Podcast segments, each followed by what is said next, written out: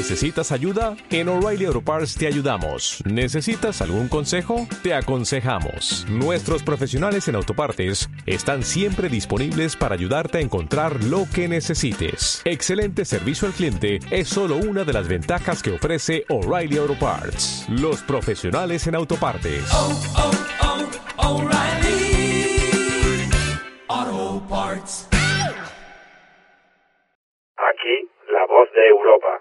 Si estás escuchando esta retransmisión, debes saber que no estás solo. Núcleos de patriotas rebeldes luchan contra el gobierno mundial en la sombra a lo largo y ancho de toda Europa, desde Lisboa a Vladivostok. No todo está perdido, y ya estamos asestando las primeras derrotas al enemigo. Somos la voz de Europa. Somos la resistencia nacional. Pues volvemos a estar con vosotros una nueva semana en aquí La Voz de Europa. Ya hay tantas cosas que comentar esta semana que directamente paso a presentar a mis compañeros de debate. Vicente Estarelles, ¿cómo estás? Hola, muy buenas tardes, Miguel. Aquí en una fría tarde de invierno, a ver qué, qué nos trae, qué nos depara la actualidad de España y del mundo. Un saludo a todos. Y esta semana también nos acompaña Miguel, Michael Bor. ¿Qué tal? Muy bien, muy bien. Pero también un poco frías eh, mañana aquí también en el norte, ¿eh? Un poco frío día, vamos. Sí, sí, desde luego en los mapas del tiempo, eh, tu zona, Miguel, de la que luego hablaremos si nos da tiempo del tema de los trenes, está ahí en la zona cero casi, por así decirlo. Pero bueno, dicen que este frío va a durar poco, esperemos que sí.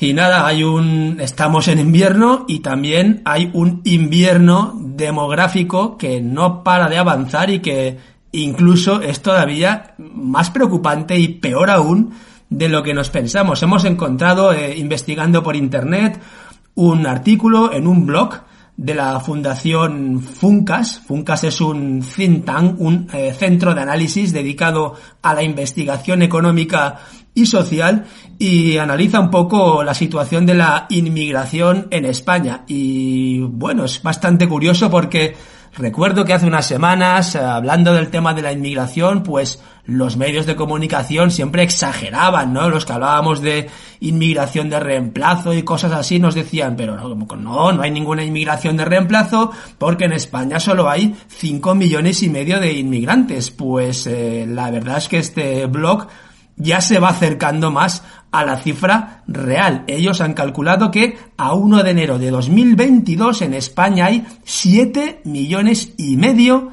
de personas, ojo, nacidas en el extranjero, pero no están hablando de todos los inmigrantes de segunda generación, de todos los extranjeros que han nacido aquí en España y que ya constan como españoles en las estadísticas, por lo que fácilmente nos estamos acercando a una cifra cercana a los 9, 10 millones de inmigrantes en España, lo que es una auténtica barbaridad, el mayor cambio social y demográfico prácticamente de nuestra historia en un tiempo récord y que, como dice este blog, se sorprende de que algo así se esté llevando a cabo con una ausencia total de ningún debate público acerca de esta cuestión. Es increíble cómo unos pocos cientos de personas en toda España, una élite financiera, empresarial, política y mediática, pues ha decidido este reemplazo, ha decidido que los españoles poco menos que no merecen seguir existiendo y que van a ser reemplazados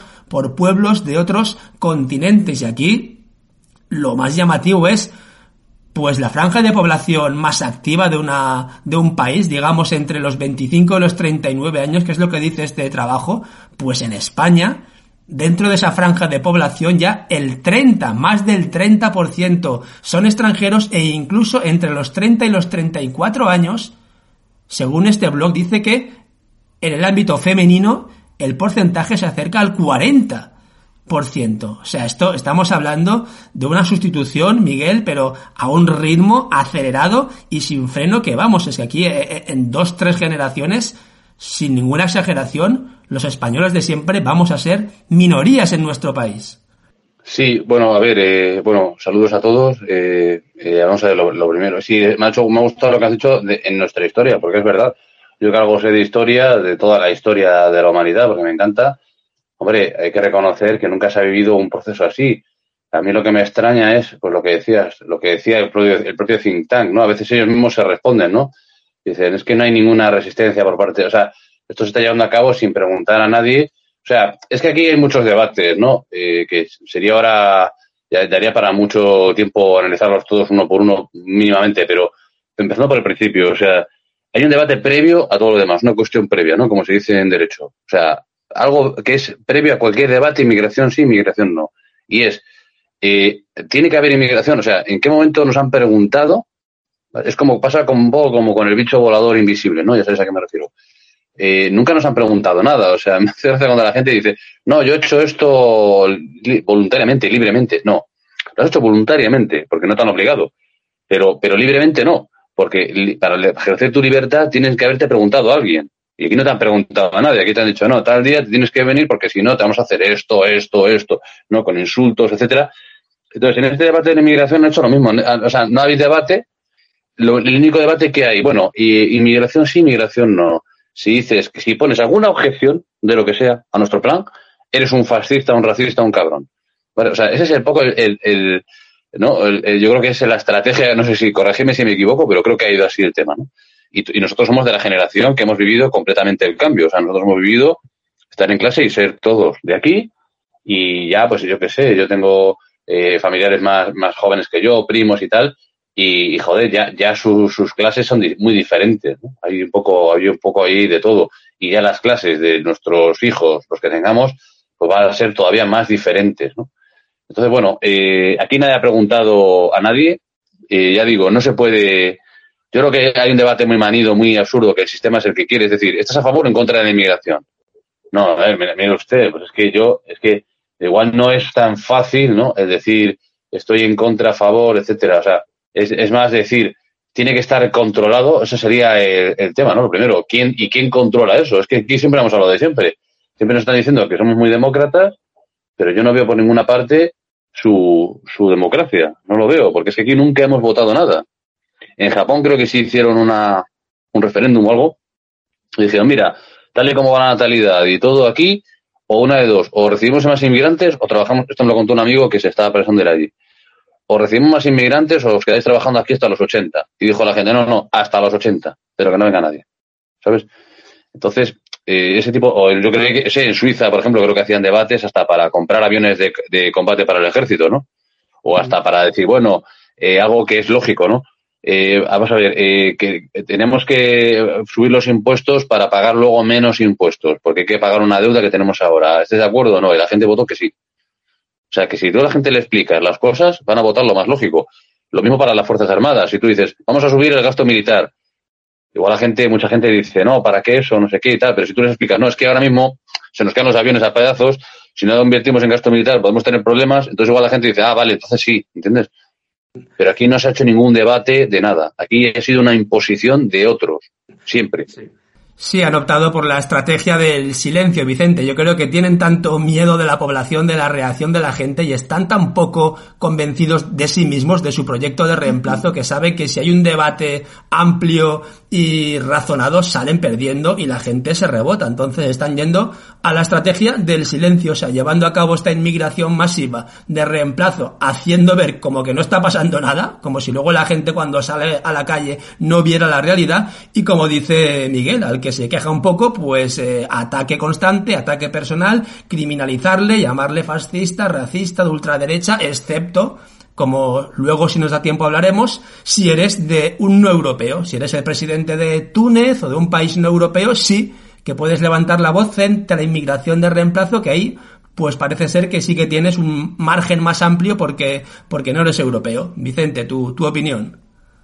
Bueno, eh, estaba diciendo Michael mmm, que mmm, el debate no existe, y es verdad, no existe, pero no solo que no exista el debate, sino que todo, eh, sobre esta cuestión me refiero, sino que todo va encauzado alrededor del sistema, hay, toda un, hay todo un mecanismo buenista para hacer ver a la sociedad que toda esta inmigración que nos sobra, toda esta invasión que nos sobra, es mmm, positiva. ¿Qué ocurre con nuestros conciudadanos, con nuestros eh, a Dios gracias, con nuestros oyentes, no, con esta gente que, que conecta la televisión y se casca cualquier cosa eh, que le ponen, pues que lo ve como bueno. Cuando a ti te están machacando una y otra vez continuamente y te ponen y te hablan además, además, como con, con, con toda la cara de refugiados, etcétera, etcétera, la gente cada vez, pues eso, ese buenismo del que, al que nos llevan inculcando en contra de nuestro propio, de nuestra propia supervivencia, eh, sale a la piel y a, a, flor de piel y esta gente, pues, al final, pues ven positivo lo que, lo que está ocurriendo. Cuando miras, cuando escarbas debajo de, la piel de toda esta porquería mm, del sistema, eh, acordaos de, de, las veces que hemos hablado de los inmigrantes, de los eh, eh, delincuentes de los cuales no dicen ni nombre ni nacionalidad, etcétera, etcétera, y todo esto es parte de lo que estamos comentando. Si yo te escondo cuál es la verdad de la invasión en Europa y en España, tú tienes, eres más tendente a hacer caso a, todo lo positivo que sobre ella que te digo que a lo negativo, porque lo negativo yo ya procuro esconderlo. Además, además nos dicen, España es un país de inmigración consolidada y creciente. Un país de inmigración consolidada y creciente. Lo que, lo que te has dicho, Miguel, eh, porque tenemos que asumir ese rol para nuestro país, ese rol que es nefasto para nosotros, para nuestros intereses, para nuestro futuro. Porque, porque asumir que no vamos a tener hijos y que eh, necesitamos, entre comillas, claro, eh, que venga eh, emigración, que venga una invasión para sustituir nuestra, nuestra semilla, para, para, para eh, cortar de raíz nuestros árboles y que vengan a plantar, por llamarlo de alguna manera, árboles nuevos que den nuevos frutos, todo eso va en detrimento de nuestra propia sociedad porque esos árboles que crecen no son autóctonos no son autóctonos, no están, no, no, no, no, no nace lo que tiene que nacer de ellos. Eh, después está el tema de lo, de, como estabais comentando, del tema de lo del paro. Señores, en Bilbao, por ejemplo, el 40% de los menores de 25 años está en el paro. El paro juvenil en España ha aumentado un 15, en 15.900 personas en la demanda de, empleo de, este sector de población hasta los 464.100 parados. Y además, doy datos del año pasado, el 34,1% de los hombres eh, es, es, eh, engrosa la lista del paro, o sea, que además, comparado con el resto de Europa, es la más alta de la Unión Europea y además es superior al doble de la media y en las mujeres es el 35 que, eh, con seis, el segundo lugar por después de Grecia. Más de 900.000 ninis estaban censados en 2021.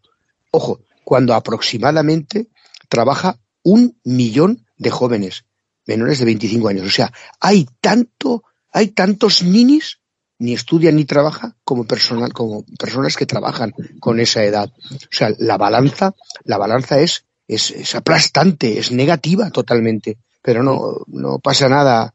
Nos dicen, eh, como sueltan por el sector de la construcción en Murcia, la patronal del sector de la construcción, que necesitará en cuatro años unos 25.000 trabajadores, señores. Bueno, pues con, con esa desvergüenza que caracteriza a la patronal, pues dicen que siguen seguimos necesitando. En Aragón, la UGT de Aragón eh, cal, eh, tilda de osadía eh, decir que falta mano de obra en Aragón. Menos mal. Eh, ¿Estarán despertando los sindicatos ya de una vez y defenderán al trabajador español? ¿O van a continuar engrosando las filas de, de todo, no creo. de, de, todo el progresismo? Sí, has comentado una de las eh, consecuencias que por mucho que la izquierda se quiera negar, evidentemente si traes, importas en masa una gigantesca población a un país con una tasa de paro bastante alta y esa eh, inmigración no se acaba de integrar, no es asimilable y no acaba de encontrar tampoco trabajo para ella misma, pues eh, es inevitable que una parte, no toda, pero una parte de esa inmigración se va a dedicar a la delincuencia y a formar sus mismas bandas que formaban en sus países de origen. Ya no vamos a hablar de los menas, de las bandas latinas, sobre todo en Madrid, lo estamos comentando todas las semanas, también ha aparecido una nueva banda que es bastante conocida en Estados Unidos, banda de afroamericanos llamada Los Crips. La semana pasada ya se detuvo en Barcelona un primer intento de formar a las maras aquí en España. El 40% de los presos en la Comunidad de Madrid son extranjeros, como le acaba de decir el consejero de presidencia de Madrid a Marlasca, pero pocas lecciones puede dar el Partido Popular de Madrid, que es uno de los principales efectos llamada a nivel mundial que tenemos aquí en España. Y como muy bien ha dicho Vicente, pues no solo es esta derecha política liberal del PP, es que es la derecha empresarial. Lo estamos denunciando últimamente con mucha radicalidad porque al final eh, la gente acaba de acaba apuntando mal al culpable. Siempre estamos culpando y por supuesto tienen bastante culpa porque están dando la cobertura ideológica. Los progres, los izquierdistas, los podemitas, claro que sí, claro que tienen su parte de culpa. Ellos más que nada por interés electoral y por autoodio, por endofobia, porque una población envejecida tiende a hacerse conservadora y a votar a la derecha y para compensar esa demografía, la izquierda cree que trayendo inmigrantes en masa, esos inmigrantes van a votar a la izquierda. Pero como decía, esto no es cuestión de izquierda, ni de rastas, ni de antifas, es de gente con traje y corbata que hace 25 años ya nos obligó a abrir las fronteras a millones de inmigrantes porque venía una burbuja inmobiliaria, una burbuja de la construcción en la que esta derecha empresarial de la construcción se hizo multimillonaria, hizo beneficios increíbles que cuando aquella burbuja reventó se los llevaron a paraísos fiscales y aquí en España nos quedamos con toda esa inmigración de ninguna cualificación y con la deuda que creó aquella burbuja. Y ahora en esta nueva deuda de burbuja de en esta nueva burbuja de deuda pública quería decir que nos está viniendo a través de fondos masivos europeos. Hay mucho que construir ahora con las energías renovables y nuevamente esta derecha empresarial está pidiendo, Miguel, apertura masiva de las fronteras y pidiendo cientos y cientos de miles de inmigrantes. Son insaciables. Nos han traído, ya lo hemos dicho antes, nueve millones, casi diez, nadie lo sabe, en 25 años. Y todavía dicen que se quedan cortos, que tienen que traer más. Y como dice Vicente Miguel, es la, la izquierda, la izquierda sindical, la que está parándole los pies a estos eh, dementes empresarios que, que, van a convertir España. Pues, eh, Miguel, yo no sé ellos eh, si se piensan que esto es bueno para los negocios, una sociedad multicultural llena de millones de personas sin baja cualificación, pero vaya, esta gente ya sabemos cómo funciona, estos grandes empresarios. Si España revienta, cogerán su dinero, se irán a otro país y a los eh, pringados españoles, pues que se busquen la vida, Miguel. Pues sí, hombre, eh, a ver, bueno, yo lo que pasa es que también has dicho una cosa que yo no estoy de acuerdo. O sea, el PP un partido liberal no es. O sea, porque, vamos a ver, el PP es una copia exacta cada vez más. O sea, están superando al PSOE, incluso yo diría, en ser progres. Entonces, hace mucho que dejó de ser el PP un partido el poco liberalismo que puede tener el PP fue por lo menos con, con Aznar o antes, o antes de que se fuera, curiosamente antes del 11M. Mejor dicho, antes sobre todo de que Rajoy hiciera ese viraje completo a la izquierda, yéndose a ese extraño viaje al norte de México, que yo creo que no encontré una explicación, eh, por Ciudad Juárez, pero ahora no me quiero ir por los cerros de Úbeda, pero que realmente, eh, o sea, eh, decir que el PP es un partido liberal es, vamos, son más soviéticos que, que, Lenin. O sea, si ellos, de hecho, lo han demostrado en todo. O sea, ya lo último, han sacado, han hecho un estado policial, ¿no? Han hecho un, un ensayo de estado policial a, lo chino, sacando a la policía y al ejército por la calle persiguiendo a los ciudadanos. A mí mismo me han estado parando un montón de veces, me han querido multar. Bueno, he tenido, claro, pero como no estábamos todavía en, en el estado ideal de ellos, ¿no? Que es la dictadura comunista china, pues todavía tenemos ciertas libertades, ¿no? Todavía podemos, todavía ese momento cumbre no ha llegado, pero va a llegar. O sea, eso, eso que nadie lo dude, ¿vale? Entonces vamos a comprobar la antítesis total del liberalismo. Vamos a comprobar lo que es la, la China de Mao eh, sin ningún género de dudas. Eso, de eso yo no tengo pocas dudas, ¿vale? De que lo vamos a vivir. Entonces, bueno, por lo demás, no me preguntaba si era lógico que para una nación, bueno, para una clase empresarial, el convertir pues España en una eh, pues en una especie de yo qué sé es que no sé cómo definirlo zoológico no donde hay aquí de todo hombre, lógicamente no, no, eso no creo que pueda beneficiar a nadie. A largo plazo, o sea, yo no conozco a, esto ya es transversal, o sea, yo no conozco ya a nadie que no esté preocupado, más ricos, menos ricos, yo me muevo con mucha gente muy diferente, que, que, esté, que estén ya, digamos, eh, contentos de alguna manera o, o siquiera mínimamente tranquilos. No conozco a nadie ya. Entonces, eh, esto evidentemente yo creo que se contesta solo. O sea, eh, no, no, no beneficia a nadie. La situación actual solo puede beneficiar al 0, o sea, a menos del 1%, ¿vale? Que está de verdad implicado en todo esto. porque todo esto y todo lo hemos visto en el tema del bicho volador invisible, lo puedes aplicar a lo que quieras, a la guerra de Ucrania, a la inmigración. Todo esto es un debate vacío porque ellos siempre hacen lo mismo, te dicen, vamos a ver, si tú eres libre de, de votar, de lo que sea, ¿no?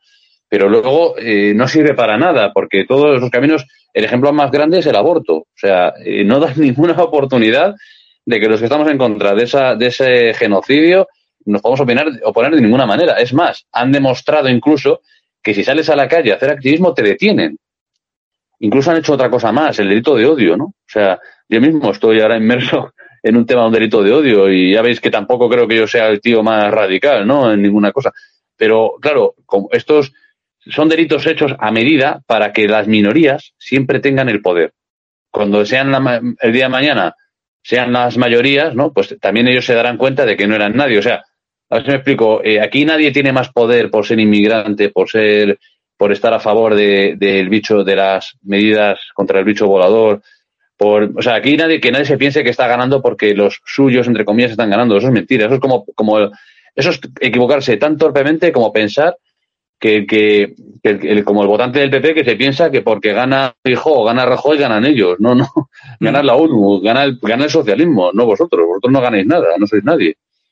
Sí, eh, brevemente, Vicente, antes de pasar al eh, tema de la guerra, no sé si has leído las declaraciones del presidente de Túnez, que como he dicho antes, si las dijera cualquier dirigente europeo sería acusado de supremacista blanco al instante, pero como las dice él, pues parece que lo puede decir, ¿no? Un presidente norteafricano y musulmán que directamente ha culpado a la inmigración ilegal de desfigurar la identidad tunecina. Ha denunciado la llegada masiva de inmigrantes africanos y denuncia que esta llegada está alejando al país de su naturaleza árabe e islámica y denuncia que hay poco menos que, que un complot para, para cambiar la, la, configuración demográfica de Túnez desde hace como 15 o 20 años. La verdad es que debería pasarse por cualquier país europeo porque yo no sé exactamente cuánta inmigración africana hay en Túnez. Túnez es un país de, de paso, como todo el mundo sabe. Los inmigrantes eh, salen desde Libia masivamente y que no se queje demasiado este señor, este presidente de Túnez, porque realmente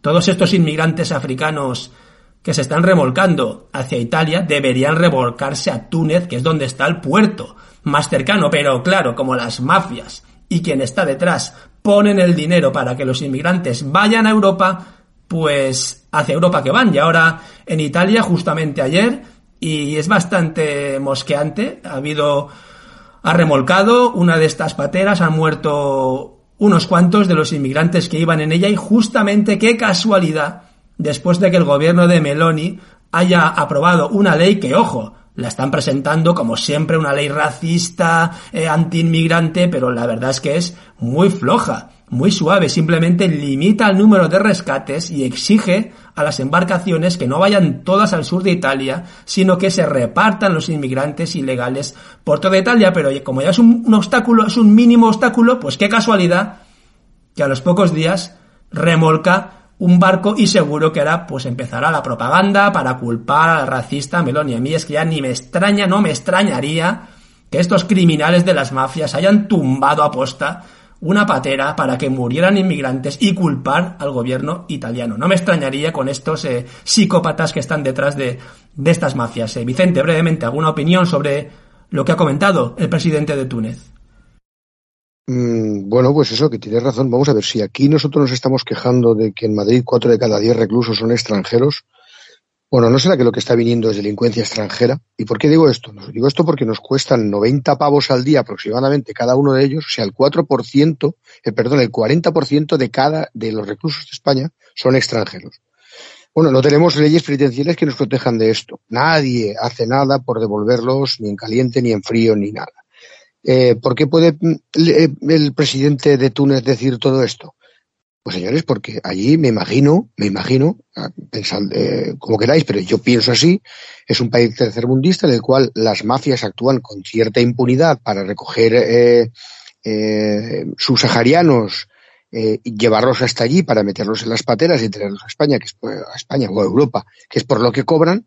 Entonces, claro, además lo que está viendo es amenazada la seguridad de su país. Lo que pasa es que, como tú bien has dicho, Miguel, allí se puede decir Allí no hay nadie eh, de, dentro del espacio Schengen que te tache de, de antieuropeo, es que estás en contra de las políticas, es que son los refugiados que, bueno, todos estos sabemos que no hay ningún país subsahariano en guerra, no hay país, no hay ningún país del Magreb en guerra, con lo cual, eh, tristemente pueden ser, eh, difícilmente pueden ser refugiados.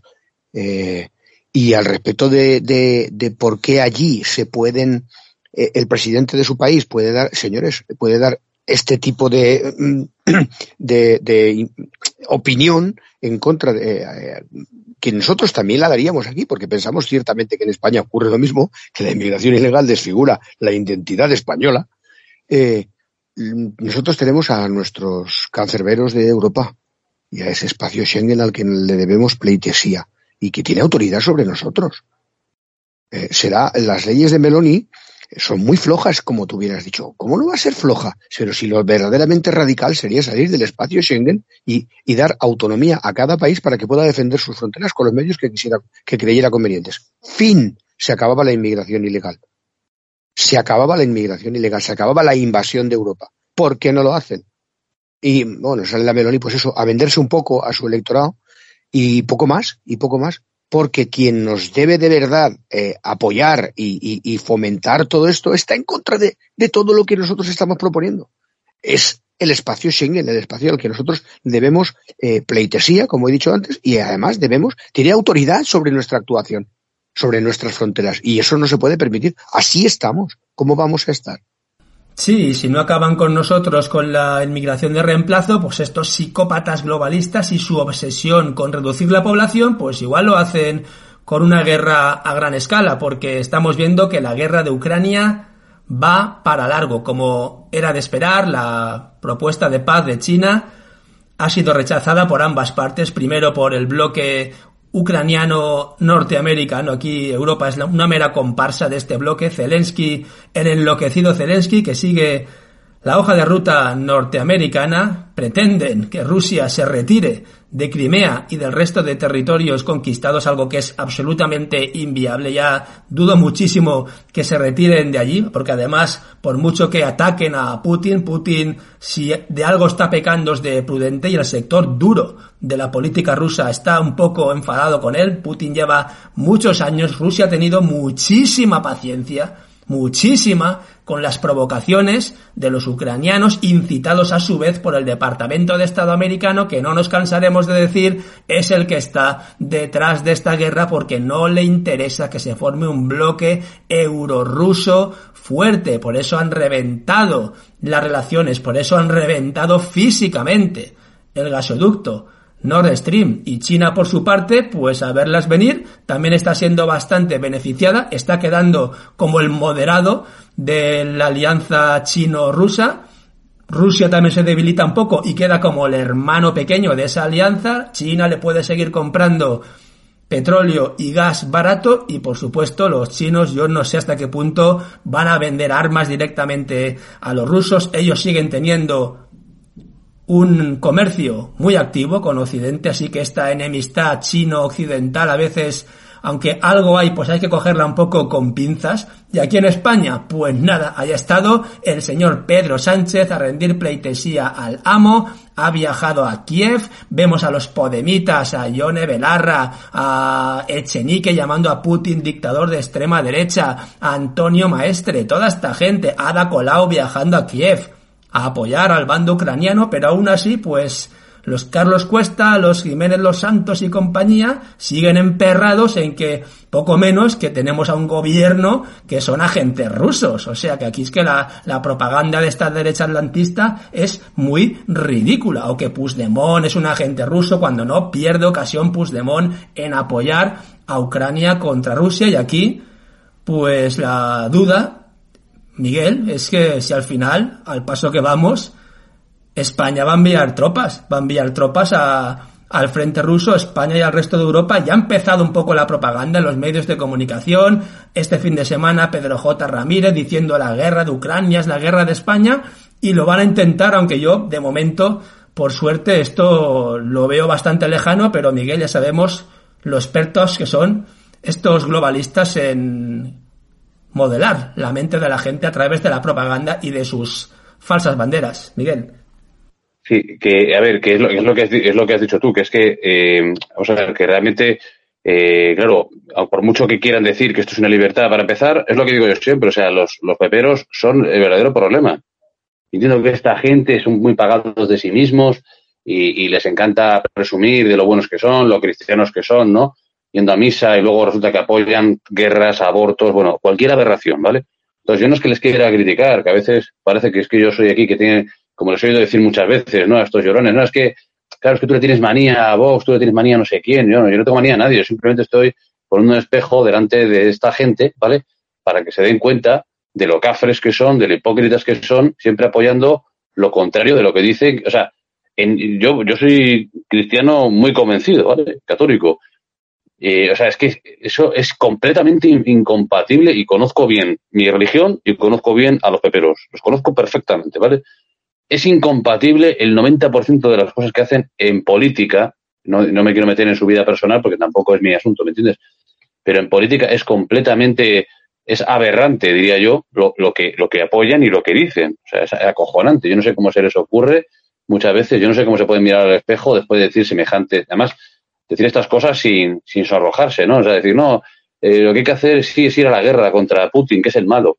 Vamos a ver en qué momento Jesús de Nazaret dijo nada parecido.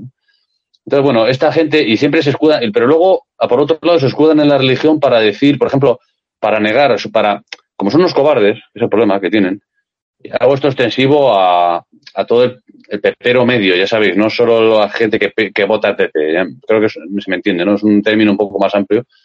Eh, lo, lo, vamos a ver, luego se escudan en eso para ser cobardes, porque encima te dicen que, claro, que, que es que ellos, como son cristianos, claro, que tienen que salvar a los ucranianos. Es que Jesús no salvó a nadie tirándole una bomba a nadie en la cabeza, jamás, ni disparando a nadie. Y, y luego te dicen, no, como somos cristianos también, claro, tenemos que acoger a los que vienen de fuera, pobrecitos, tenemos que dejar que vengan los que no podemos hacer nada. No, eso tampoco es verdad, es al revés. La política criminal de la Unión Europea y de toda esta gentuza, la ONU, etcétera, de fronteras, lo que tú dices, seguro que les han volcado, ¿eh? Seguro que han volcado a los inmigrantes o han ido allí corriendo con la cámara, frotándose las manos. Mira, aquí tenemos el caso que buscábamos. Es, ya está. Ya, o no hace falta ni que les volquemos, aquí ha volcado una patera, ¿no? Perfecto, porque vuelcan todos los días, se ahoga gente todos los días, y aún así tienen la jeta dura de decir que pobrecitos, ¿qué tal? Bueno, pobrecitos, pues no les acojas más, y entonces no vendrán más, no se ahogarán más. Es que eso es lo lógico, ¿no? Que haya un control para que, para, para muchas cosas, para empezar, para que no pueda, para empezar, son hipócritas en todo, es que me da cierto asco ya esta gente, o sea, porque luego además van de liberales en el sentido de, no liberales, de buenistas, diciendo, claro, es que los, los, inmigrantes hay que darles una oportunidad y tal, pero vamos a ver qué oportunidad estamos dando a los inmigrantes. Y cuando vienen, la mayoría de ellos no tienen papeles, no pueden trabajar legalmente.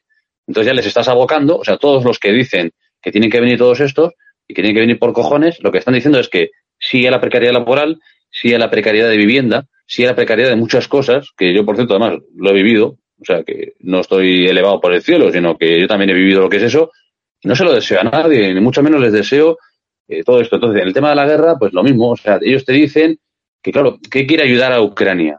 Mentira, mentira y gorda. España siempre mantuvo una posición neutral en todos los conflictos estos, hasta ahora, hasta, hasta que han vuelto los Borbones, ¿vale? Ni siquiera Alfonso XIII, que era un Borbón y que era rey, y que era un rey más que criticable, fue como su bisnieto, que es, vamos, eh, un auténtico títere de todos estos. El Alfonso XIII jamás entró en ninguna guerra y había ganas de entrar en guerras, ¿eh?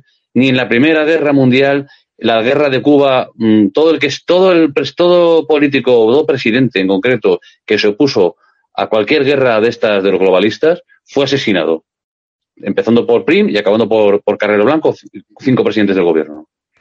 Sí, sí, sobre todo la crisis del 98 que le hemos hablado largo y tendido, la, gigantesca traición que muy poca gente sabe. Eh, Vicente, tu, opinión sobre esta última hora de, la guerra de Ucrania. Bueno, eh, eh, China está claro que pese al boicot económico que le hagan, lo que está surgiendo es como, por lo menos en este conflicto, como una bisagra a la que atienden tanto los rusos como los americanos, aunque hayan dicho que no a esta propuesta. Ahí estaba China presentando una propuesta. ¿vale? Eso tiene su peso internacional y de cara a los socios de China muestra a China con una fuerza, con una potencia, con una iniciativa que no están teniendo ninguno de los dos bloques. Bueno, perdón, que no está teniendo el bloque otanista, porque Rusia sí ha, ha ofrecido eh, motivos y ha ofrecido eh, inicios o indicios para establecer eh, eh, por lo menos conversaciones al respecto y se han visto siempre ninguneados por la OTAN porque la OTAN no manda, manda a los americanos a quienes no les interesa que acabe esta guerra. Vamos a empezar teniéndolo claro. Le has dicho que se amenaza a China para bueno, China dejará de ser la fábrica del mundo porque dicen las multinacionales que van a evitar invertir en el país bueno, hasta cierto punto podrán o no podrán, porque ahora ya están muy China, recordamos a nuestros oyentes que posee un montón de deuda pública de países de los que de los que ahora dicen que no, que van a evitar invertir en el país, allí en China. Pues bueno, ya veremos lo que ocurre.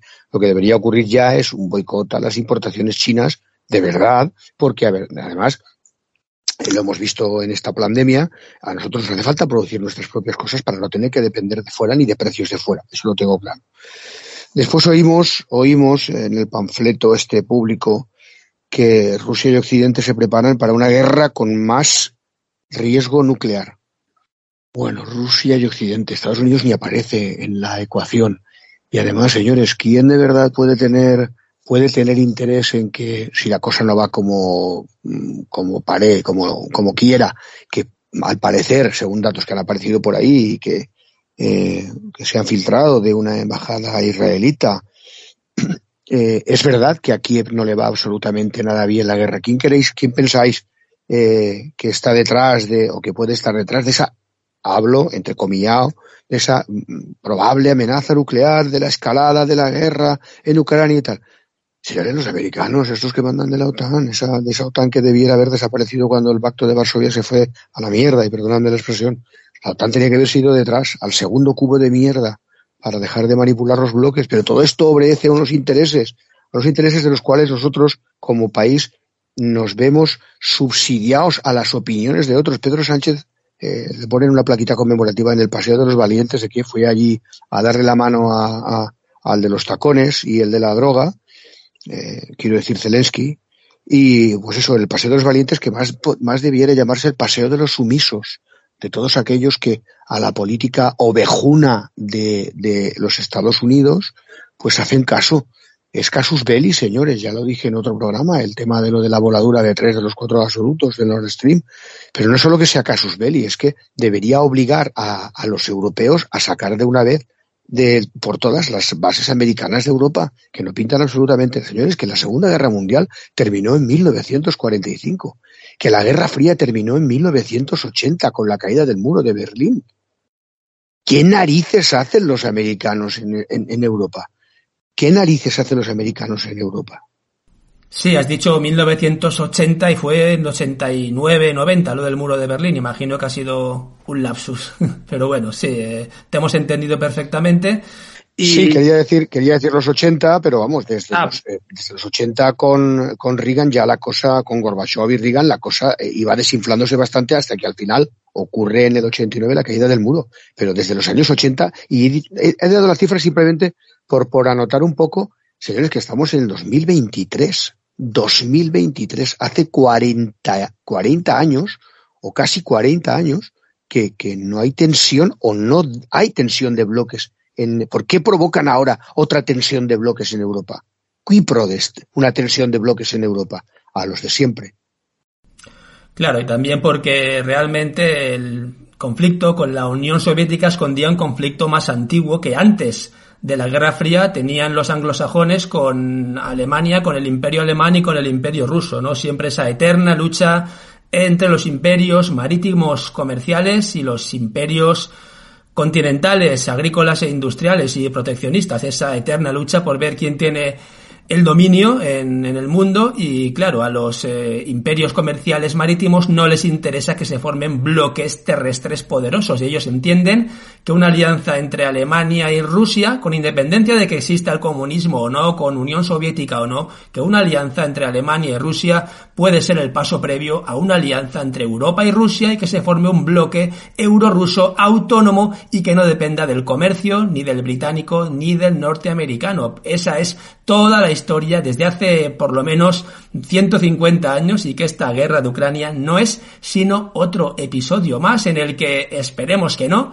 nos quieren meter a todos los europeos, quieren fanatizarnos como han hecho con los pobres ucranianos a los que han fanatizado con propaganda la OTAN, la CIA, los norteamericanos, les han llenado de odio antirruso, de odio contra Putin hasta que al final lo han conseguido y los han lanzado como carne de cañón contra los rusos y ahí tenemos estas enormes bajas ucranianas que es un auténtico desastre para este país y para toda Europa y ojo que ahora me imagino que el siguiente paso es fanatizarnos también al resto de Europa para enviarnos también al frente ruso y por supuesto en esta locura demencial aquí la voz de Europa estará totalmente en contra de este criminal proyecto del globalismo americano. Y dicho esto, hacemos un pequeño descanso y seguimos. Hasta ahora.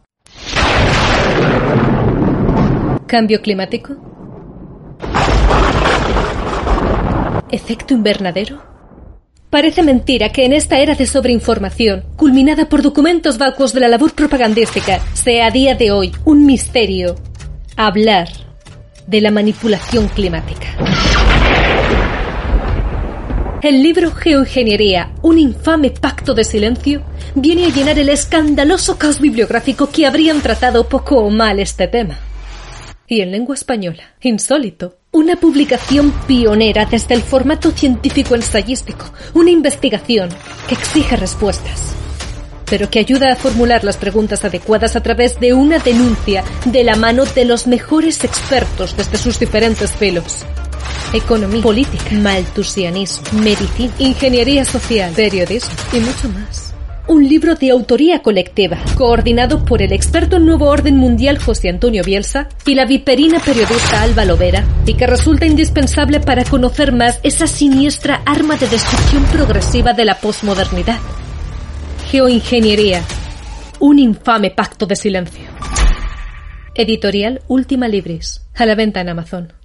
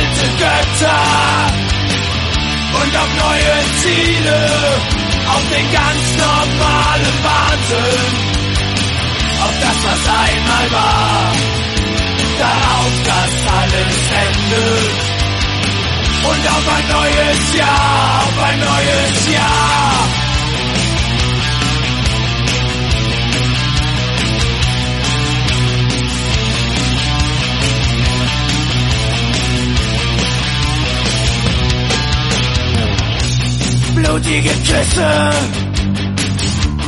bittere Pillen, vom Schicksal geprägt. Und immer drei Promille. Ich war Teil der Lösung.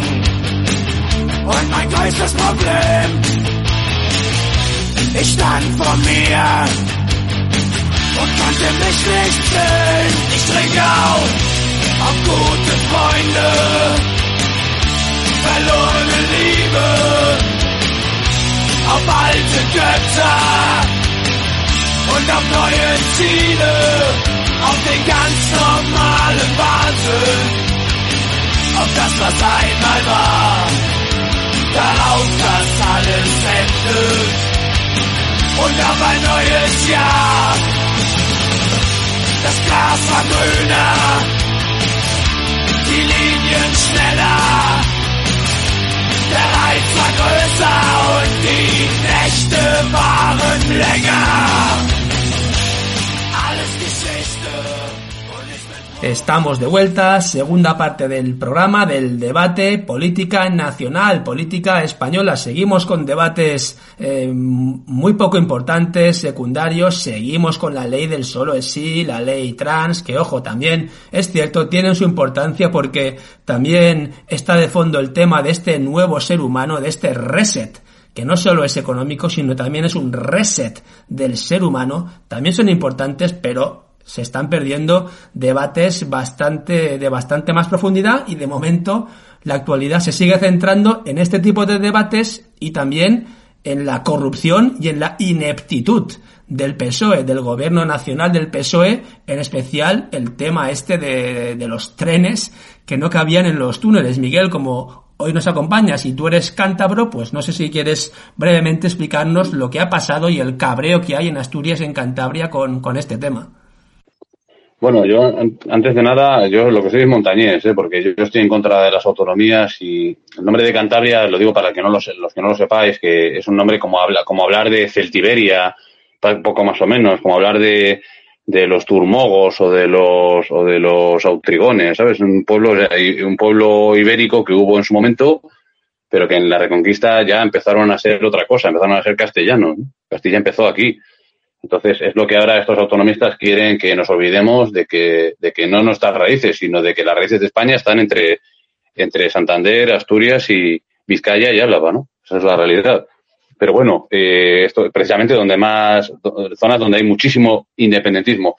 Y parte de ese independentismo, eh, muy importante, es el de Revilla y sus amigos, que es un partido completamente, es un como un PNV cutre. De hecho, a mí llama la atención, yo que soy un poco mal pensado, ya sabéis que soy un poco desconfiado y tal, mal pensado más que todo, de lo mucho que se parece el PRC, el Partido de Revilla, el Partido Regionalista Cántabro, al Partido Nacionalista Vasco.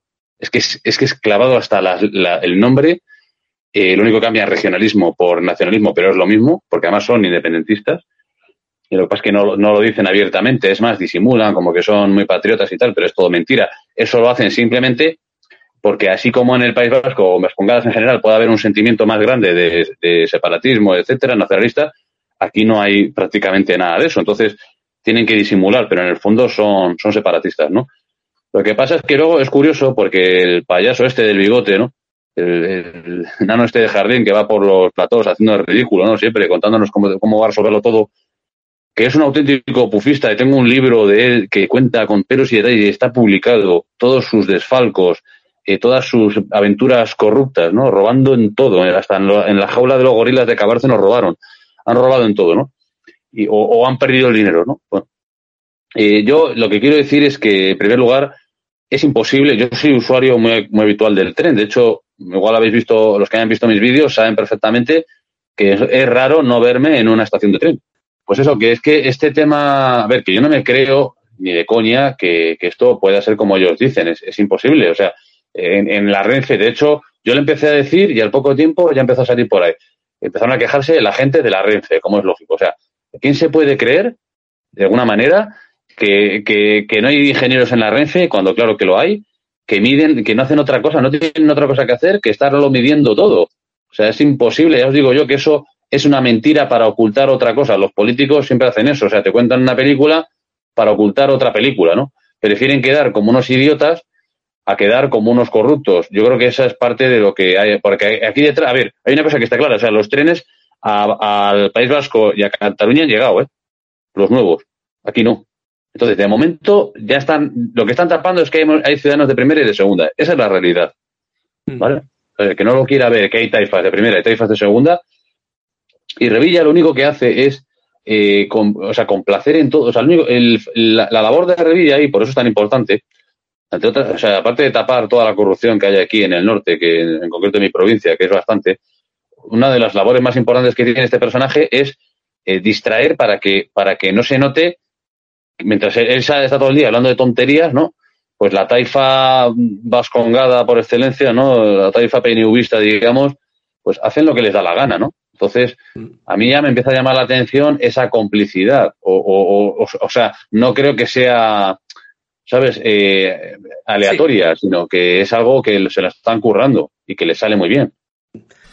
Desde luego, Vicente, ayer eh, volvemos a la política nacional. Ayer, lunes, Vox presentó su moción de censura contra el gobierno de Pedro Sánchez. Vicente, ¿qué opinas?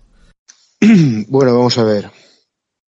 Tamames, Tamames, candidato de Vox para la moción de censura contra Sánchez.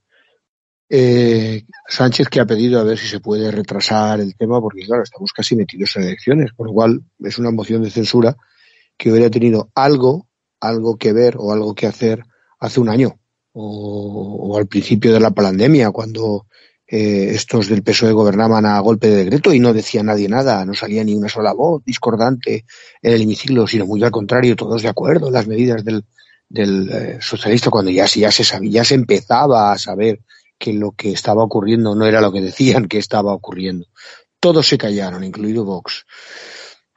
Eh, eh, Tamames, señores, eh, Tamames es una, es una vieja gloria caduca. Es como si, si a este, como si a Miguel Díaz Rey le hubiera llamado a formar parte del gobierno Falange, que he dicho Falange española, que sería lógico, ¿no? Eh, el movimiento comunista de las tierras de España, o el Partido Comunista eh, Español marxista-leninista. Es lo mismo. Es que, es que el señor Tamames era comunista, señores. Bueno, ha sido comunista, ha sido lo que, ha sido, ha sido una veleta política y ahora ha recaído en las filas verdes. ¿Qué puede hacer el señor Tamames? Bueno, la vía tiene, la vía tiene ese tipo para aburrir. Eh, ¿Que nos va a aburrir? Eh, pues bueno, que no dijera ni una sola palabra. Me aburre ya solo pensar que, que Ramón Tamames puede estar otra vez en el ruedo ibérico político. Eh, semejante, semejante eh, cadáver de la transición, porque es un cadáver de la transición que va por ahí flotando por el río y estos de Vox lo han pescado ahora, pues, no, ya te digo, no sé con qué interés. Tal vez por el de hacerle un poquito la puñeta a la izquierda, pues no sé, tal vez creo que sea el único interés, porque ya os digo que para mí eh, Tamames está está pues eso, caduco, eh, muerto políticamente, no sirve absolutamente para nada. Y esta moción de censura, pues seguro el fracaso más estrepitoso, porque eso, tenemos elecciones este año, relativamente cerca, y esto hubiera podido hacer daño, por supuesto, con criterio y todo bien apoyado y todo bien cimentado en, pues eso, a, a, los meses o al año de la, de la pandemia, cuando empezaron a decir que no levantaban los confinamientos, que no levantaban las mascarillas cuando cada vez había más datos. Por ejemplo, eh, estoy poniendo un, pero, porque toda esta política que está haciendo el PSOE eh, es una política muy chulesca. Es chulesca. Es que han gobernado, han gobernado con chulería, a base de reales secretos, como he dicho, apoyados en la anti-España, como siguen ahora. Eh, Irene Montero eh, se dedica a gastar dinero con toda la corrupción y con todo lo que ha salido con el caso del eh, está saliendo, que estoy, me estoy alucinando con el tema de gasto en prostitutas, 16 eh, diputados eh, imputados en, en, el tema.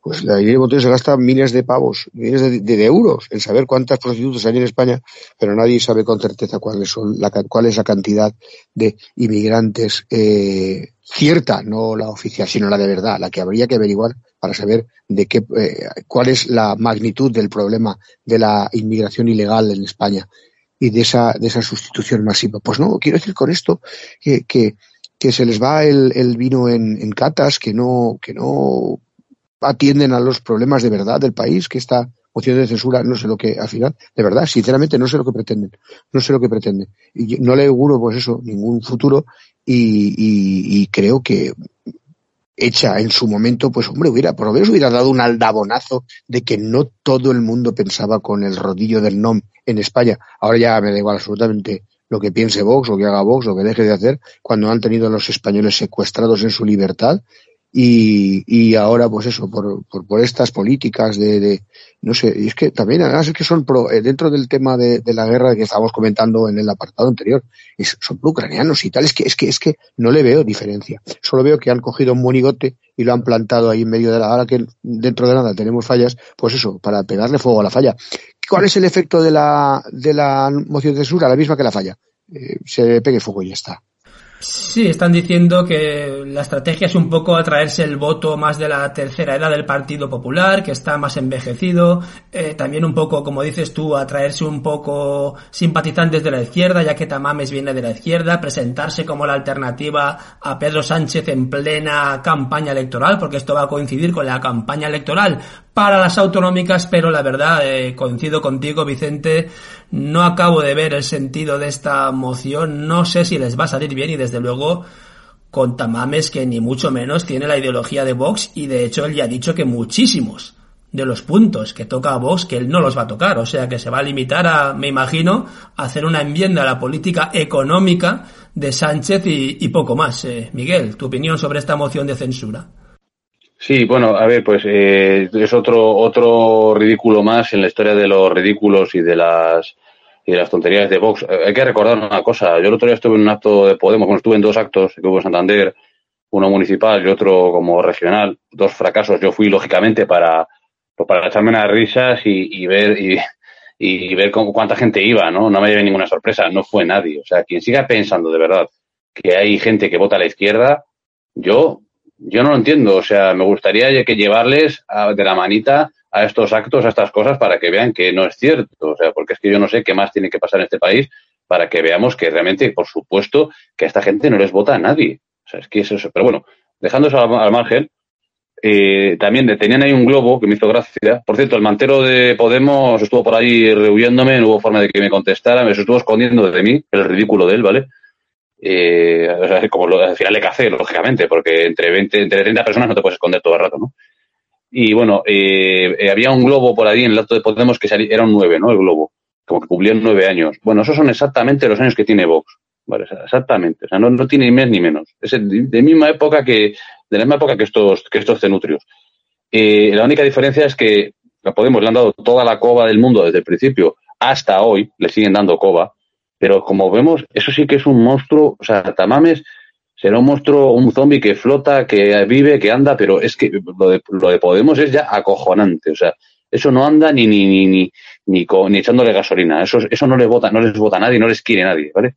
Y al PSOE igual, es lo mismo. Entonces, lo que hay que preguntarse es cómo es posible que todavía eh, eh, nos puedan hacer creer que esa gente puede ganar. Y sobre todo, cómo es posible que nos puedan hacer creer que Vox, que es el partido más fracasado que hay, que lo único que, para lo único que ha servido Vox es para ridiculizar a los patriotas. Esa es la realidad, es como lo de Quanon. Es una, de hecho, el otro día, para cachondeo mayor, salía el tal Trump, que se notaba, el Donald Tramposo, como le llamas tú, que se notaba que no sabía ni quién era Abascal ni nada, pero estuve diciendo, sí, he escuchado que hay un tal Abascal en España, o sea, tema que lo hace muy bien, lo está haciendo muy bien, o sea, encima riéndose, ¿no? De, o sea, esta gente yo creo que se tendría que plantear ya que se, darse cuenta de que los primeros que se están riendo de ellos son los del PP, para empezar. O sea, el propio PP, que cuando cargan mociones de censura los de Vox, dicen que no, que no lo hagan secundar. O sea, es que te están diciendo en tu puñetera cara que esto es un, un sistema que está hecho para que gobierne el PSOE por A o por B. Y cuando gana el PP, que es lo más cerca de, de la, la derecha del patriotismo en la Moncloa que podáis imaginar los peperos, ¿no? aunque es falso, es mentira también, porque como he dicho antes, el, primero que se rindió con armas y bagajes al enemigo y se hizo más rojo que Lenin fue Rajoy, ¿no? En, 2000, en 2008, después de perder las elecciones por segunda vez, que fueron realmente las únicas, las últimas elecciones que ha perdido el, el Partido Popular. A partir de entonces las ha ganado todas, con Vox también, pero las han ganado siempre. O sea, el PP, Vox, me da igual, las han ganado siempre. Lo que, lo que ha habido en 2019 han sido dos pucherazos, como una casa, y en 2018 inclusive hubo una cosa surrealista, que todavía no se ha explicado bastante, y es que Rajoy cogió, se largó del Congreso, le dieron dos patadas en el culo. ¿Cuándo ha pasado eso en la historia de ningún país? Yo os pregunto, que coja al presidente y se vaya de allí, porque dan dos patadas, se queda el otro, ¿os acordáis? ¿Mm? O sea, eh, no hicieron ni elecciones ni nada, una cosa surrealista. ¿Por qué no hicieron elecciones? Porque dijeron, joder, es que a ver cómo, a ver qué inventamos aquí para que la gente vuelva a ser socialista, porque aquí nos hemos quedado en cuadro. No, no, no podemos ni disimular. Pero como han visto que los españoles son idiotas, la mayoría, y que se creen que, que el PSOE les vota a alguien, que a Podemos también, que el PP es una, es un partido medio patriota o medio liberal, cuando son basura socialista, bueno, increíble. Es que yo no sé, es que nos han tomado la medida, o sea. Pues eh, quedan dos o tres minutos, Vicente, tenemos más noticias, tenemos eh, a Ayuso, la supuesta ultraderechista Ayuso, celebrando los 40 años de la autonomía más absurda que hay en toda España, que es la autonomía de Madrid, y haciendo llamamientos a que venga todo el mundo, que en Madrid abrimos las puertas a todo el mundo, aquí puede venir el que quiera, con las noticias terroríficas, con las estadísticas demográficas terroríficas de Madrid, esta mujer, la supuesta ultraderecha de la política española, pues sigue haciendo, enviando este tipo de, mensajes de fronteras abiertas. Y también tenemos el compadreo, la amistad casi íntima entre la, presidenta de la Comisión Europea, von der Leyen, y Pedro Sánchez, y que es bastante patético, ¿no? Viendo la derecha mediática y política de España una y otra vez pretendiendo o intentando convencernos de que la Unión Europea es amiga de España, que nos ayuda contra los independentistas, que ahora han venido, que van a controlar las cuentas de Pedro Sánchez, que van a controlar si se puede estudiar español en Cataluña. Vamos, por favor. Menuda, menuda historieta eh, que nos cuentan mientras vemos cómo apoyan a las euroregiones, al federalismo, al separatismo por la puerta de atrás. Aquí les vemos, Vicente, eh, con una relación inmejorable con el mismísimo Pedro Sánchez. Tu opinión brevemente, para terminar. Eh, es muy sencillo. Eh, en la política europea, también los gobernantes de Europa, esos que cuyo reflujo esofágico son las leyes que vuelven aquí y nos obligan a cumplir, pues también necesitan sus apoyos. Y entonces ella, von der Leyen, la burguesa de von der Leyen, la burguesa aristocrática de von der Leyen necesita también de sus apoyos. Y si Sánchez, eh, con su carita de niño bueno, con su trajecito de, de Pedro de Hierro y paseándose por Europa, pues, eh, o visitando Kiev, eh, hace algo, algún alarde pro Leyen, pues eso, eh, dice que le dará fondos. Eh, quiero decir que con esto que todo se paga, se pagan favores, son esas amistades peligrosas que se tienen a ambos lados porque no son pertenecen a digamos a, no digo clase social no, no pertenecen a, a, no sé cómo explicarlo al, al, están en el mismo contubernio pero son digamos dos, dos escalones distintos de, de mandamases en la política vale pero se necesitan en algunos momentos se necesitan y der Leyen dice que dará más fondos a España pues eso tras el apoyo de Sánchez a sus políticas suicidas tanto económicas como, como, como sociales y, y, políticas, como está ocurriendo con, con, lo de la guerra de Ucrania. Eh, Ayuso tiene padrinos. El que tiene padrinos, ya digo un dicho valencià, que el que tiene padrins es batecha. Que tiene padrinos se bautiza. Ahora y siempre. Y entonces eh, Ayuso nos la van a poner, mira, te voy a ver, nos la van a poner en la sopa, va a salir de muerto en el entierro, va a salir de niño en el bautizo, va a salir sujetando eh, la herramienta del bombero que apaga el fuego en primer incendio que se nos ocurra. Y todo esto va a ser así porque vamos a tener Ayuso hasta en la sopa, hasta el día de las elecciones. Ayuso lleva tiempo en pre-campaña. Y creo que ya, con eso creo que lo he dicho todo. Pues con estas palabras de Vicente Estarelles terminamos el debate de esta semana. Despedimos a nuestros invitados, Miguel Michael Bor, como siempre agradecerte tu presencia en Aquí la Voz de Europa y nada más Miguel, hasta el próximo programa. Un saludo. Un abrazo, un abrazo a todos. Y despedimos también a nuestro amigo y compañero Vicente Estarelles. Vicente, un abrazo. Un abrazo, Miguel. Bueno, un abrazo, Migueles. Un saludo a los dos. Gracias a Michael Ball por estar con nosotros y lo de todos los programas. Eh, recordaos, por favor, que compartáis, nuestros años, que difundáis nuestra versión no oficial, nuestra versión oficiosa de lo que ocurre en España y en el mundo, que es necesario que cada vez conozca más gente las, los intríngulis de lo que de verdad creemos, o al menos la opinión que tenemos sobre lo que ocurre eh, en el mundo. Gracias a todos por estar ahí y Dios mediante nos oiremos el próximo martes. Un saludo a todos. Pues nada más, paramos un momento y enseguida volvemos. Aquí, la voz de Europa. Si estás escuchando esta retransmisión, debes saber que no estás solo. Núcleos de patriotas rebeldes luchan contra el gobierno mundial en la sombra a lo largo y ancho de toda Europa, desde Lisboa a Vladivostok. No todo está perdido, y ya estamos asestando las primeras derrotas al enemigo. Somos la voz de Europa somos la resistencia nacional.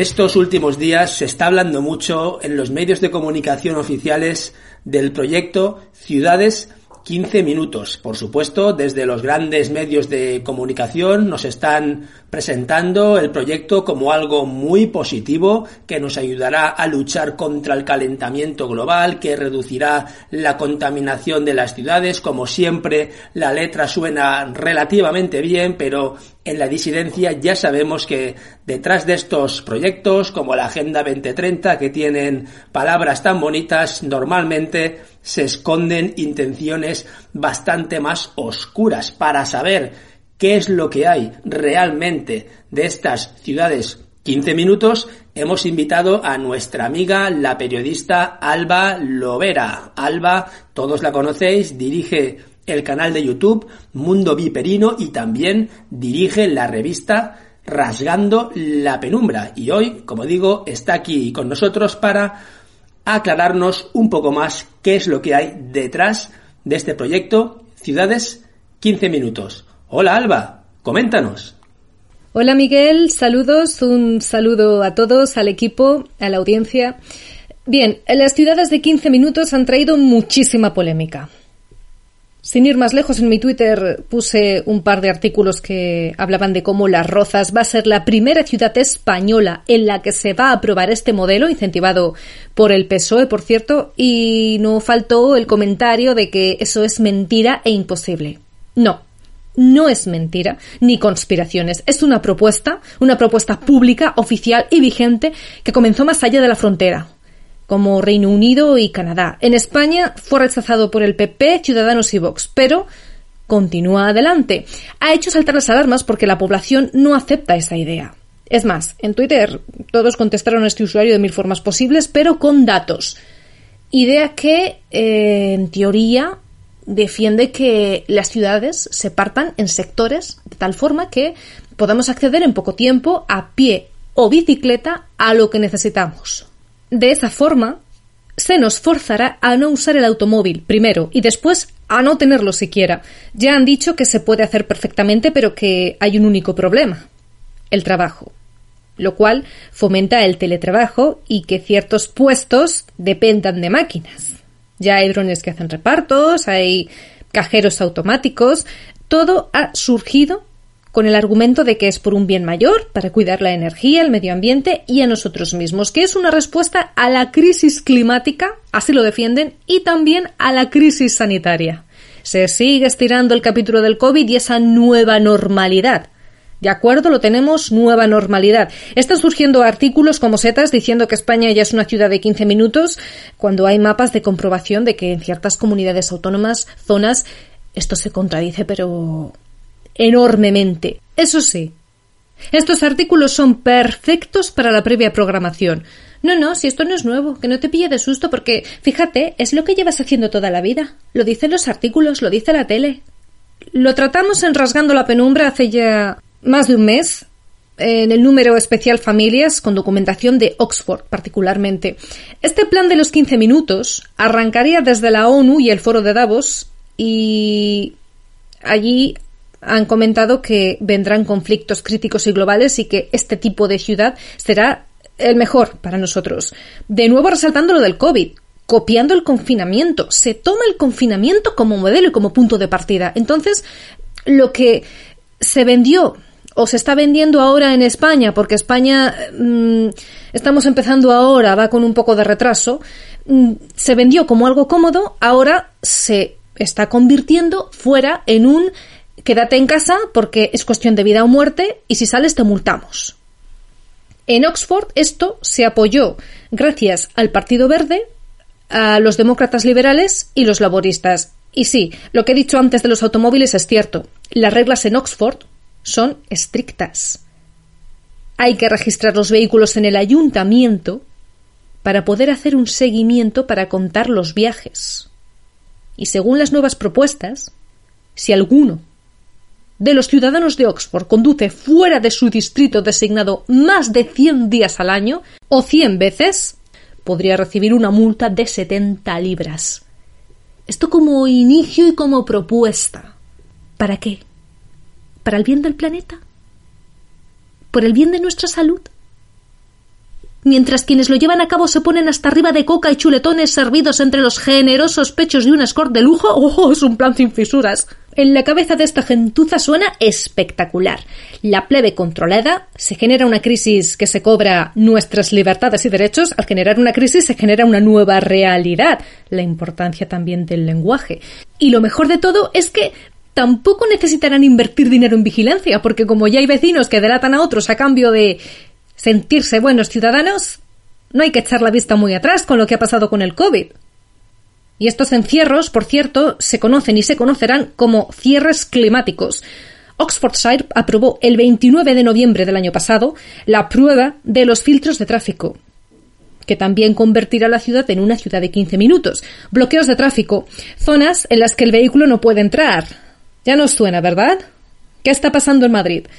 El estudio comenzará en enero de 2024, pero es que en Big Nanny State los gobernantes locales ya han iniciado una serie de reglas sobre quién puede y quién no puede visitar a alguien y con qué frecuencia, y quieren que el automóvil se registre en su propia lista especial con cámaras para el rastreo y bajo multas como castigo. Por supuesto ofrecen exenciones, pero hay que solicitarlas, pedir permiso y bueno, si les da la gana te lo quitan o te aprietan más. Cada barrio, por cierto, tendrá su categoría social. En este caso, algunas manzanas de la ciudad ya se incluyen en la lista de favoritos porque el ciudadano de residir ahí puede salir hasta 100 veces al año, pero en otras no. En otras los ciudadanos solo pueden salir 25 veces al año. Entonces aumentan los valores de propiedad de las direcciones de lo que es el círculo interior. Como beneficio adicional, añado, en, los próximos años, los promotores inmobiliarios conocedores y en la lista de favorecidos con ciertos concejales podrán organizar la rezonificación. Todo esto ha traído una oleada de protestas por parte de la población e incluso ha habido periodistas que, aunque en sus programas no haya inclinación política o no lo visibilicen, sí se han declarado abiertamente en contra de estos planes ya aprobados, alegando que los gobiernos de izquierdas quienes lo están fomentando dicen, esos que van de despiertos, gobiernos de izquierdas, asfixian más que una pitón a una mascota. No sé, yo cuando me puse mundo viperino es por algo. Lo que estoy exponiendo aquí, Miguel, es la punta del iceberg de más cosas que van a ir saliendo. Desde luego, no veremos nada en medios españoles. Bueno, en Rasgando la Penumbra sí. Esto no es un testeo. Las ciudades de 15 minutos son una realidad que ya ha empezado y está firmado y cerrado y va para adelante. No son una prueba. La prueba ya se hizo con el COVID. Y si pensamos un poquito, veremos que las similitudes son exactas. El COVID trajo masacre y no por el bicho precisamente, sino por lo bichos que han sido nuestros gobernantes. En nuestra mano está recuperar la poca dignidad que nos queda o seguir yendo por la vida como pollo sin cabeza, destrozando al prójimo y jugando a ser héroes y grandes. Fuera, la población se ha puesto las pilas, se está quejando y se está moviendo. Y yo creo que en el pueblo español aún late esa fuerza que caracterizó el gran imperio que fuimos. Así que, sin más, me despido. Gracias, Miguel, compañeros, por este programa. Y gracias a la audiencia que hace que sea posible levantarse cada mañana y luchar. Un abrazo muy fuerte a todos.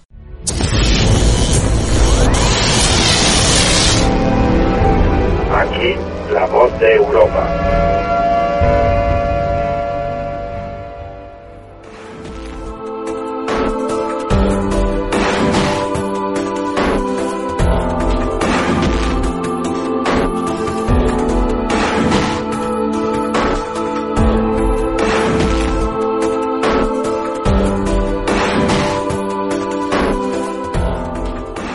Y como cada semana vamos a hablar de historia con Enrique Lemus. Enrique, ¿qué tal estás?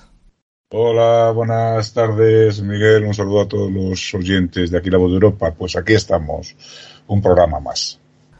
Aquí estamos y hoy vamos a hablar de una de esas batallas que no exageramos cuando decimos que cambió la historia de España. Sí, así es. Eh, es uno de los hechos importantes en el, en el medievo español y este, nos referimos en este caso, como bien has dicho tú, a la batalla de Toro, que tuvo lugar el día 1 de marzo de 1476 y que fue el capítulo más decisivo de la guerra de sucesión castellana. Así que sin más entramos en materia. Sí. Y vamos, los, vamos con los antecedentes. En 1468, Enrique IV de Castilla y su medio hermana, la infanta Isabel, firman los toros de Guisando el tratado por el cual Isabel se convertía en heredera de la corona de Castilla y allí es proclamada princesa de Asturias en detrimento de la hija de Enrique, la infanta Juana, apodada la Beltraneja por las dudas que había sembrado sobre la paternidad de la infanta. En ese tratado, Isabel se comprometía a que su futuro matrimonio debía ser previo consentimiento del rey Enrique, conocidos por todos que Isabel incumplió este punto casándose en secreto con el heredero de la corona de Aragón, el príncipe Fernando. Se casó el 19 de octubre de 1469 en el Palacio de los Vivero, en la ciudad de Valladolid. A partir de aquí, el rey da por roto el tratado y nombra a su hija Juana, princesa de Asturias, dándole inicio a la guerra de sucesión de Castilla. Al principio del conflicto, el conflicto era, digámoslo así, de baja intensidad. La nobleza castellana se hallaba dividida entre los dos bandos, aunque, Isabel aunaba más apoyos. Enrique IV muere en diciembre de 1474, perdiendo Juana parte de los apoyos, aunque mantiene la confianza de grandes casas de Castilla. Para poder intentar equilibrar la balanza, los partidarios de Juana pidieron ayuda al rey de Portugal, Alfonso V, que, para que defendiera los derechos de su sobrina, y también le propusieron que se casara con ella, por lo que sería a la vez rey de Castilla. El portugués aceptó y el mes, en el mes de abril Alfonso V envía una embajada a Valladolid para anunciar sus propósitos y ordenaba la concentración de sus ejércitos en los Anronches, cerca de Mérida. Este era el comienzo de la guerra real. El ejército portugués entró en Castilla en los primeros días de mayo de 1475 y avanzó hasta Plasencia, donde el 25 de, este mes eran proclamados Juana y Alfonso reyes de Castilla. Cuatro días después se desposaban, aplazando la celebración de su matrimonio hasta recibir la oportuna dispensa papal. Tras la boda se expidieron las cartas a las ciudades exponiendo el derecho de Juana y reclamando la fidelidad de éstas. Juana, en dichas cartas, expedidas por el secretario Juan González, asegura que Enrique IV en su lecho mortal declaró solemnemente que ella era su única hija y heredera legítima. Por su parte, Isabel y Fernando, en respuesta a la proclama de Juana, se titulaban reyes de Portugal, como herederos de los derechos de Beatriz, segunda esposa de Juan I de Castilla, que había fallecido 45 años atrás en el convento de Santi Espíritu de Toro que entonces había convertido en una pequeña corte portuguesa y pronto será centro neurálgico y resolutivo de esta guerra que está en curso. Alfonso de Portugal dirigió su ejército a la villa abulense de Arevalo en manos de los Estúñiga, leales a Juana. Tenía intención de dirigirse hacia al norte, hacia Burgos, cuyo castillo se hallaba también en manos de los Estúñiga, aunque la ciudad estaba en manos de Isabel. Enlazar con este punto era importante para Alfonso de Portugal, ya que tenía la intención de establecer comunicación con Luis XI de Francia para aliarse contra Aragón, con quien mantenía Francia el conflicto del Rosellón. Pero no encontró en Castilla, encontró en Castilla menos apoyo de los esperados y esto sumado a las maniobras que había efectuado Fernando para cortar este teórico avance, hizo que cambiase de planes, prefiriendo afrontar menores riesgos y consolidar sus posiciones, las posiciones que reconocían a Juana o que le ofrecían su fidelidad en ese momento, en particular Toro, que abrió sus puertas al monarca portugués, aunque su castillo, en su castillo resistía una guarnición fiel a Isabel. Se le suman otras importantes villas zamoranas, en particular la propia capital, y también villas vallisoletanas que además de constituir un temible foco portugués en el Bajo Duero y en los Montes Torozos, garantizaban a este el contacto con su reino de Portugal. Hubo un intento de tomar Toro en julio de 1475 para poder socorrer a los defensores del castillo en manos de los partidarios de Isabel. Fernando, al frente del ejército, retó al portugués a enfrentarse a campo abierto, pero este, sabiéndose seguro tras las formidables defensas de Toro, decide permanecer a la defensiva. La falta de recursos para un asedio prolongado obliga a Fernando a retirarse a Tordesillas, poco después, los defensores del castillo de Toro se rendían al ejército de Juana. En septiembre, Alfonso retoma su plan de ir a Burgos para socorrer a los defensores del castillo, que aún se mantenía fiel. Y en Baltanás, a mitad de camino, entre Toro y, entre Toro y Burgos, eh, le sale al encuentro el conde de Benavente, que, aunque presenta una fuerte resistencia, es derrotado y apresado. Pero raro, pero en vez de aprovechar esta victoria, el portugués decide volver hacia Arevalo y hacerse fuerte en Zamora. Esta forma de actuar le hace perder apoyos entre la nobleza castellana que le seguía, entre ellos Rodrigo Alonso Pimentel, que entrega a Isabel tres de sus fortalezas, hasta entonces posiciones del portugués. Los avances isabelinos fueron decisivos en los meses de otoño e invierno. En diciembre, una parte de la guarnición de Zamora se revela y toma la ciudad, quedando en manos de los portugueses el castillo. El 5 de, diciembre entra Fernando en la ciudad de Zamora, donde tan solo unas horas antes, de la que tan solo unas horas antes había huido Alfonso para refugiarse en la villa de Toro. En enero se rendía al castillo de Burgos tras haber pactado que no habría represalias sobre los vencidos y la familia de los Estúñiga se aproximan hacia la reconciliación completa con los reyes castellanos. A principios de febrero de 1476 entra en Toro el príncipe heredero de Portugal, Juan, al frente de un importante ejército que a su paso hacia la localidad zamorana había tomado las villas de San Felices de Gallegos y Ledesma, en la, actual provincia de Salamanca. Aunque la llegada de las tropas de Juan incrementaba notablemente la posición de Alfonso V, ante los ojos de los castellanos se pone en evidencia que la guerra no era para poner a una reina u otra, que era un conflicto entre los reinos de Portugal y de Castilla, lo que debilitó aún más los apoyos castellanos a la causa de Juana. A mediados de febrero, Alfonso pone cerco a Zamora, donde se halla Fernando. Cree que con los portugueses controlando el castillo, en el interior de las murallas, y con él mismo cercando la ciudad, podría derrotar a los castellanos de Fernando. Pero la fortaleza de sus murallas, el control que ejercían sobre los defensores de los castillos y las noticias de que se dirigían refuerzos castellanos en socorro de la ciudad, Alfonso vio que fracasaba su intento, por lo que decidió retirarse lo más rápidamente posible a las posiciones de Toro. Aprovechando la noche, levanta el campamento. Espera poder recorrer las seis horas que le separan de Toro antes de que Fernando tenga tiempo a reaccionar. Al despuntar el día, se informa al rey que los sitiadores se han retirado, Rápidamente, Fernando envía una avanzadilla de 300 jinetes al mando de Álvaro de Mendoza en persecución de los portugueses y así poder hostigarles ralentizando su marcha mientras él mismo se pone al frente del ejército castellano para dar alcance al enemigo. Al mediodía del 1 de marzo de 1476, la caballería de Álvaro de Mendoza alcanza a la retaguardia portuguesa, a menos de una legua de la ciudad de Toro. Esto obliga a Alfonso a detener su marcha y ordena colocar en orden de batalla a su ejército para el enfrentamiento con los castellanos. Los ejércitos que se iban a enfrentar eran muy parejos, algo, algo superior el número mm, de hombres del ejército portugués, unos 8.500, por cerca de unos 8.000 de los castellanos. El rey castellano Fernando se pone al frente de la Guardia Real en el centro de campo de batalla. Su ala derecha mandada por Álvaro de Mendoza, el obispo de Ávila y otros nobles principales. Ellos, todos ellos al mando de la caballería ligera. Era la izquierda castellana, dirigida por el cardenal Mendoza, García Álvarez de Toledo y Carrillo de Toledo, al frente de la, de la poderosa caballería pesada. Los portugueses también forman en tres bloques. Al centro, Alfonso, con la infantería portuguesa y castellana. El la derecha, caballería ligera castellana, al mando del obispo de Toledo, Alfonso de Carrillo, y tropas portuguesas al mando de otros nobles.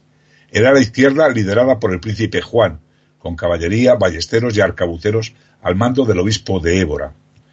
Tras varias horas de combate y ya anocheciendo, las tropas de Fernando y su ala izquierda vencieron a las portuguesas al mando de Alfonso, que ordena la retirada y se refugia en Castronuño.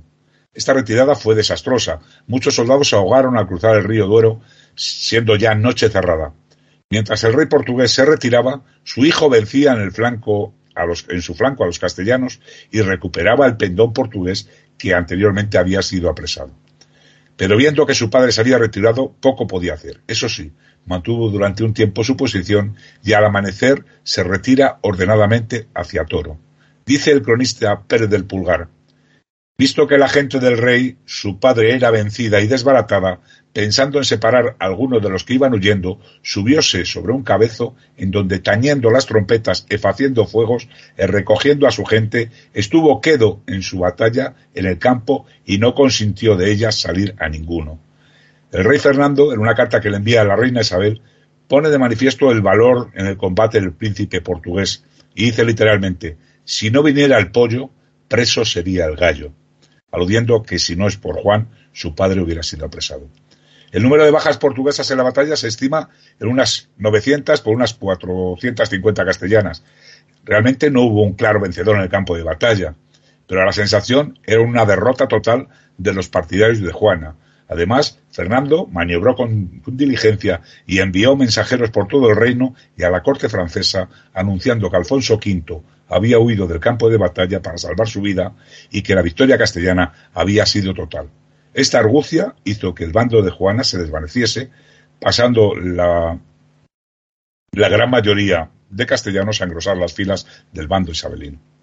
Un mes después de la batalla de Toro, el príncipe Juan retornó a Portugal con unos 400 jinetes, pero Alfonso, acompañado de Juana, se mantuvo en Castilla por tres meses más, realizando hostigamientos en poblaciones castellanas, en un intento de tener un mejor posicionamiento en las negociaciones que inevitablemente tendrían que tener lugar. Finalmente se retira a Portugal en junio de 1476, pero la ciudad de Toro se mantiene fiel durante medio año entregándose el 19 de septiembre, y la fortaleza de la ciudad aguantó aún un mes más. Aunque siguió habiendo enfrentamientos a un lado y otro de la frontera, la disputa se trasladó a los mares. Los combates en el norte de Marruecos, las Canarias y el Golfo de Guinea. El conflicto se termina oficialmente con el Tratado de Alcasobas firmado el 4 de septiembre de 1479, que fue negociado entre la reina Isabel y su tía, la portuguesa Beatriz de Portugal, cuñada de Alfonso V y a la vez prima. Ahí se establecen definitivamente las fronteras entre Portugal y Castilla, que han permanecido igual, con excepción hecha de la zona de Olivenza. También por este tratado las Canarias pasan a ser interés de Castilla y las Azores y Madeira de Portugal. Se reparten las zonas de influencia en la proyección atlántica. En este mismo tratado se estipula que la princesa Juana renunciaba a todos los títulos castellanos y se recluía en un convento, ya que el Papa había anulado su matrimonio con Alfonso por consanguinidad. También establecieron a futuro el matrimonio entre el primogénito del futuro rey de Portugal con la primogénita de los reyes católicos en un intento de aunar las monarquías peninsulares, las monarquías hispanas. Pues esta es la exposición de hoy, Miguel. No sé si quieres puntualizar alguna cosa. Sí, brevemente. A ver si hacemos un poco de historia ficción y puedes explicar qué habría pasado si esta batalla de Toro la hubiera ganado el bando portugués. Pues hubiera sido la, la España que conocemos no hubiera sido tal, hubiera sido una España, una Castilla o como se fuera a llamar, o Lusitania, como se llamara, eh, unida con Portugal y Aragón y la zona aragonesa no hubiera estado en la, en la órbita no hubiera, no hubiera constituido un reino con, en conjunto con España, así que hubiera sido muy diferente eh, si no se vence en esta batalla, hubiera sido muy diferente lo que el devenir de la historia. Mejor o peor, pues evidentemente podemos hacer cábala de que fuera más interesante, pero bueno, el caso es que la historia no hubiera sido para nada igual a la que a la que realmente a la que hemos a la que pasó, vamos. Pues eh, nada más, eh, muy interesante esta batalla que como decimos y como tantas cosas, tantos episodios de la historia de España es eh, totalmente desconocida pero que tuvo una importancia enorme en la, como acaba de explicarnos muy bien Enrique Lemus, en la consiguiente historia de España. Nada más, Enrique Lemus, agradecerte tu trabajo y hasta el próximo programa. Un saludo. Un saludo Miguel, un saludo a todos los oyentes de Aquí la Voz de Europa y hasta el próximo programa.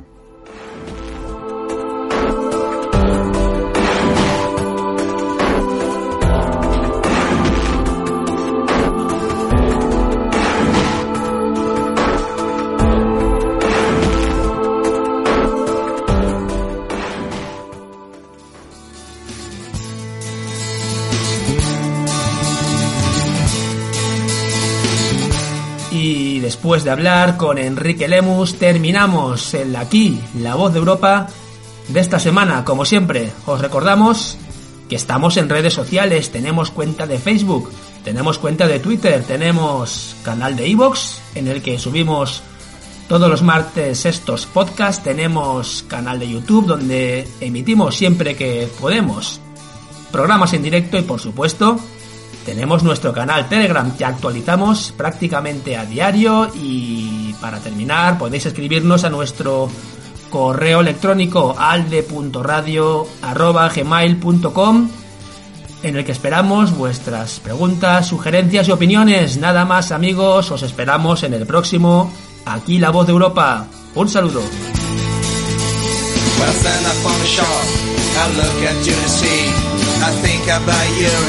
On the and our destiny. When I walk through these fields, color with snow, walking back all the years of the two brothers wars. For the sake of the aliens, young soldiers died. Longing their our souls to the sky. Are you ready to listen? Our battle cry. Are you ready to listen? Are you ready to fight? Eure und Winkler wieder aus diesem Pfannen. Söhne kannst du noch mal erzählen. Von der Stahl, von dem Blut und von den Helden. Da sterben in Kampis ewige Ehre. Sag mir, was ist los mit meinem Land? Es lässt sich nicht mehr kennen.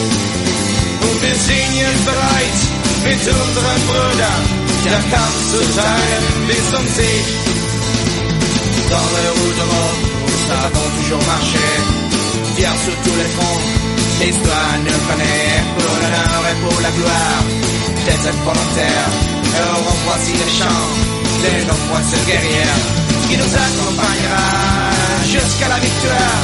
Se préparer à mourir, tel est notre devoir, aussi impitoyable que soit notre destin. Voyez camarades, l'avenir entre nos mains. Cuando tu pueblo, con tu ciudad, banderas y espadas verás.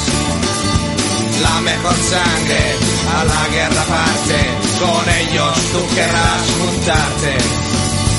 Hijo de España, levántate ya, la patria europea te llama al combate, escucha el redoble de este tambor, nuestra hermana es la muerte. Fermati, ascolta, questo è il nostro canto, sventola la bandiera nel vento. Un canto di guerra che chiama a raccolta d'Europa la gioventù. Fermati, ascolta il grido di lotta che sale imperioso nel cielo. Sei pronto a ascoltare il tuo cuore che batte, nessuno ci potrà fermare.